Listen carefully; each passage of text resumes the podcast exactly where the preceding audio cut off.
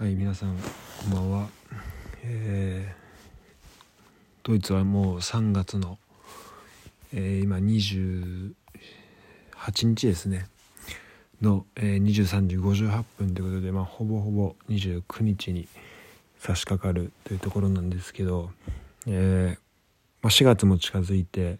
サマータイムにも突入して、えー、日本との時差がね、まあ、1時間縮まったっていうところで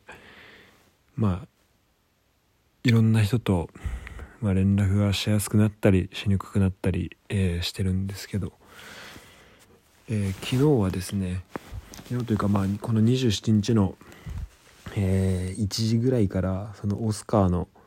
発表がオスカー、まあ、アカデミー賞のね発表授与式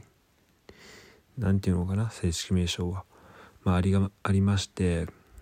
で結構、まあ、ドイツ来る前とかはコロナ入る前はすごい楽しみに毎年見ていたイベントではあったし、えー、やっぱり、まあ、オスカー限らず、えー、グラミーオスカー、まあ、この2つは、まあ、時期が、まあ、12ヶ月離れてはいるのかな。でもまあすごいあのそこに出てくる人のねあのスピーチがまあすごい好きで、えーまあ、3年前だったかな？の、まあ、レディー・ガガの、えー、あれは多分アリーの映画の方のスピーチだったと思うけどだったりとか。うんあとえっ、ー、とグラミーで言うと、まあ、ドレイクの、えー、スピーチだったりとか。まあねそのすごいところどころでなんだろう、まあ、映画を見てなかったりとかその時曲を知らなくてもなんかそこのスピーチでかっこいいなって、うん、思えるもの。まああとそうね、まあ、特に今今言った2人で言うとまあなんだろう。まあ一人の人間がそこまですごいまあ世界で言ったら一番栄誉ある賞をもらうっていうまあそういうところに来るまでにまあどんな苦労を続けてきたのかだったりなんかあのまあそこのねうんまあそこの苦労を続けることのまあ大変さみたいなのがまあにじみ出てくるスピーチでまあすごいそういうねなんかもうトップの人のなんだろうがなんかその実際にそのドキュメンタリーで裏側を見てるわけじゃないじゃないですかそのスピーチ見ただけでは。でもそれをそのスピーチ聞いただけでなんなんかそういう光景がこう、まあ、思い想像できるっていうのがすごい、まあ、このアカデミー賞だったり、えー、グラミー賞のまあ、授与式のねスピーチの、まあ、好きなところではあるんだけどで今日も、まあ、それを見ようと思ってたんだけど、まあ、いかんせんドイツのね2時とかなんでねあの時間が。であのテレビをあのまあスマホから見れたんでドイツのテレビ番組でで、まあ、見よっかなと思って、まあ、一応開いたらそのオスカーが始まる前のまあなんかレッドカーペットでねあのいろんな人にこうインタビューするみたいなのをやってていやでこっから、まあ、これがいつ終わるかも分かんないしもうこれ終わる頃には5時 ,5 時とかなっちゃうのかなとか思ってで日本で見てる時はねだからそれが朝9時とか10時だから月曜の朝9時10時とかでうんまあここ数年とかは、まあ、学校とかも特にあのドイツ来る前なかったし あのまあすごいね良かった月曜日に時間あったんで、まあ、よく見てたんだけど、まあ、今はなかなか、まあ、見ることがドイツからだとやっぱ難しいなっていうふうに、えー、思いましたね。なんでで、まあ、誰が受賞したとかは見てなくてちょっと後で見たいなと思ってるんだけどやっぱこのコロナがあったこともあってやっぱちょっとその授与式自体はちょっとこじんまりとしたものになっちゃってるのかなっていう、えー、感じはありますね。やっぱり去年一昨年どっちだっけな？一昨年の方かな？とかもすごいまあ一昨年からすごいちっちゃくなってると思うし今年の見るとちょっと会場は大きくなったのかなとは思うけどうんどうなんだろう、まあ、まだちょっとちゃんと見てないんでわかんないんですけどちょっと規模はやっぱり縮小気味なのかなとは、え、思ってます。で、えっ、ー、と、ただなんか、いろいろニュース見てたら、まあ、それ、それでもやっぱ伝わってきたのが、えっ、ー、と、ウィル・スミスの、えっ、と、平手打ちの話ですね。えっと、ウィル・スミスが、まあ、これも文脈が全く分かんないんで、その、実際起きたし、なんかロイター通信が出したビデオの、1分ぐらいの、え、動画しか見てないんだけど、ま、要は司会の人が、えーまあ、何かの流れでその、ウィル・スミスを称えるそして奥さんの話をするっていうあの称えるって話の中で、えー、奥さんのことを大好きっていう前置きをしたんだけど、えー、その中で、えー、奥さんを奥さんの、まあ、容姿をいじるっていうねまあそういうスピーチがあったと。で具体的にはなんか、まあ、僕ね元ネタがよくわかんないんでなんかあまりなんかそのジョークがどれぐらいなんだろうその実際の発言がどれぐらいなんかアグレッシブなものなのかって分かんないんだけどまあその G.I. ジョ G.I. ジェーンっていうなんか映画に出てくる女性がスキンヘッドなのかな？でそこで、えでそのウィル・スミスの奥さんがそのまあ脱毛症っていうのがあってでそこにまあかけてあの G.I. ジェーン愛してるな G.I. ジェーンの G.I. ジェーンっていうふうにまあ奥さんを呼んだとまあそれがあってで、まあ、びっくりなんだろう、まあ、見ててでまあそれをね聞いた時最初はあのウィル・スミスはまあなんだろう笑ってるわけではないけど、まあ顔は、うんと、表情は崩してないんだよね。うん、多分まあ表情を崩してないっていうのが多分正確だと思うんだけど、笑っては、まあなんだろう、まあ味方に、あそのあのシーンだけ切り取ったら笑ってるように見えるかもしれないけど、まあ表情を崩していなくて、えー、でだからその GIJ の話をした時に一瞬ね23秒そのウィル・スミスとあとその奥さんの映ってる、まあ、そっち側にカメラが映るわけなんだけどでその時は表情を崩してなくてただ奥さんはもう相当あのまあてかまああれもねあれが奥さんって、まあ、俺顔わかんないからそのニュースとかの情報頼りになるけど、まあ、その奥さんと見られる人は、まあ、かなりちょっと厳しい顔をしていてでその後その司会の人のそのね、まあ、ジョークをジョークというかまあその発言をした人にカメラが戻ってで、えーまあ、ちょっと喋ってるんだけどでそこでまあなんかおおなんかあのちょっとテンション上がるわけね、その司会の人が。喋り方が。で、そうしたら、そこにウィル・スミスが近づいてきてて、で、まあ、その司会の人はもしかしたら、なんか、まあ、盛り上げようとしたのか、そこでなんかウィル・スミスが、うん、もしかしたらなんか気の利いたことを言った、自分が気のこと、気の利いたことを言って、なんかウィル・スミスが、なんかそれに応じて、なんか乗ってきてくれた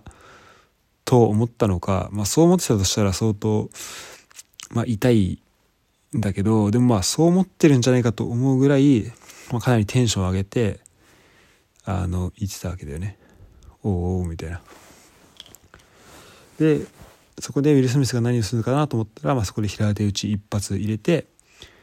えー、戻ったと。でその戻った後にその奥さんの名前を口にするなと、まあ、何回もえー、ま、かなり強い口調でね言ってでその時の顔にはもうさっきその一瞬出てきたような、まあ、その表情っていうのはもうなかったんでね。だからもう、まあ、かなり怒った表情でで声もかなり怒った、えー、雰囲気で、まあ、これはね多分わかんない。俺が、まあ、この数年しか見てないけど、まあ、数年見てたオスカーとかあとグラミーとかっていうまあその場では、まあ、見られなかったような、まあ、雰囲気にはなっていてまあなんかなんだろう、まあ、自分がね結構好きで見ていたものっていうのが、まあ、こういうふうにもなることがあるなっていうこともそうだし、うん、前ねいろいろ考えたんだよね。まあ、一個はうん。そのね司会の人は、まあ、何を考えていたのかなとも、うん、思うけど、まあ、喜ばせようと思っていたのか本当に喜ぶと思っていたのかも分かんないけどなんか、まあ、ある意味でのちょっとなんだろうな。まあそのウィル・スミスのテンションとその司会の人のテンションのなんか違いみたいなのがちょっとなんか不気味でもうなんだろう、まあ、一発殴られた後のテンションもなんかまあそれもそうだしウィル・スミスが近づいてきている時、まあ、多分顔は映ってないけど相当な剣幕で近づいてきてたはずだからいやなんだろうちょっとまあ諌めるというかなんかそういう風な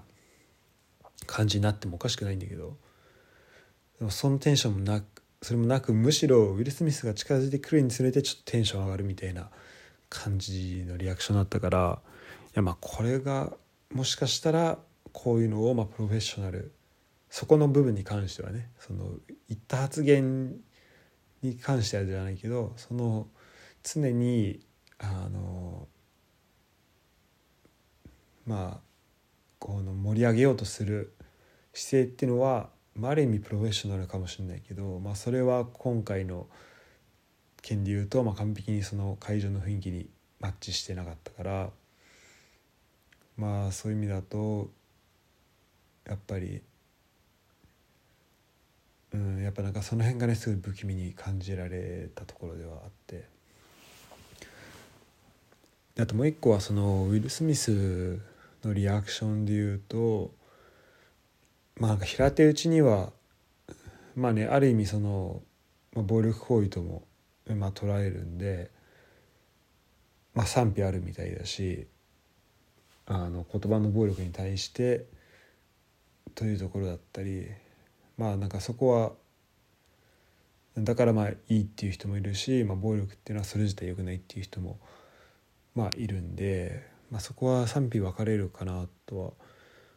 は思うんだけど、まあ、個人的にはまあその心情はすごい理解できるよね正直ね。うん。しまあ、まあ、なんかそこのね賛否だからなんかあんまここで賛否を話すつもりはないし、まあ、ちょっともうちょっとゆっくり喋れるところで、まあ、喋るとしたら話したいとは思うんだけどなんか思ったのはなんかウィル・スミスほどの人でもなんかやっぱ最初そのね発言をされた時の最初のそのリアクションっていうのは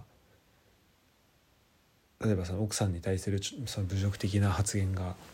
あった時のリアクションっていうのはやっぱりその表情を崩さないっていうものにまあなってしまうんだなというか、まあ、そうなるのがまあ普通なのかなとは思って。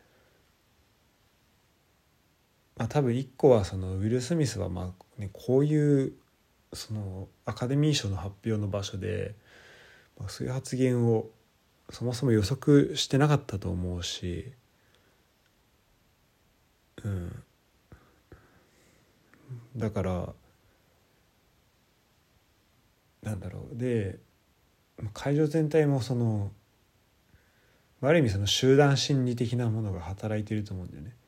そのスピーチする人もまあすごいプレッシャーというか会場を盛り上げるっていう義務があるし、まあ、それをみんなで盛り上げようみたいな雰囲気があるから、まあ、基本的にそのやっぱ話す人に対するリアクションっていうのはポジティブなものになって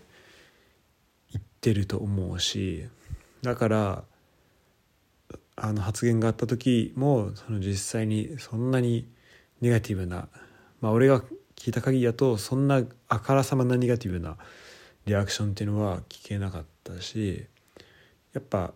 でその中でウィル・スミスは、まあ、自分たちのことを話されてるっていうのもあるかもしれないけどそのい一発目からその反対するというかやっぱりその表情を崩さなかったっていうのはやっぱそういうことがあったと思うんだよね。でやっぱおやっぱそこでやっぱウィル・スミスがすごいなと思ったのは、まあ、実際にその取った行動最終的に取った行動が、まあ、何であれそのその状況もう笑って流してしまってもおかしくないような状況からあのそのねある意味その集団的な空気に飲み込まれていってる周りに囲まれてる状況からそこから自分で抜け出してそのまあその意を唱えるその意を体で表現したっていうのはそれはなかなかできることではないしなんかそこの流れに逆らっていけるっていうのはそれ自体はすごい、うん、かっこいいことだなと思ったし、うん、なんかそうね。まあそのなんかそこでちゃんと反抗を示すっていうことはそういうね例えばスピーチの、まあ、お祝いの場所でなんか何言っても OK ブレーコンみたいなとは違うと思うからなんかそこでそこのねその線引きをちゃんとさしたっていう部分でもまあすごいと思うし、まあ、もちろん多分そんなことは考えてなくて単純にその奥さんを侮辱されたっていうことに対する怒りからだとは思うんだけどうんなんか自分がねそういう立場になった時にじゃあ同じようなことができるのかまあ行動最終的な行動はどうか分かんないけどその周りが周りの雰囲気とか関係なくそういう行動をね起こせるのかなって考えた時にいやどうなんだろうなと思うところはあるからまあこれをちょっと、見てなんか、うん、自分もそういうところは、まあ、見習わなければならないのかなっていうふうにも、え、思いました。ということで、え、今回はオスカー・グラミーの話でした。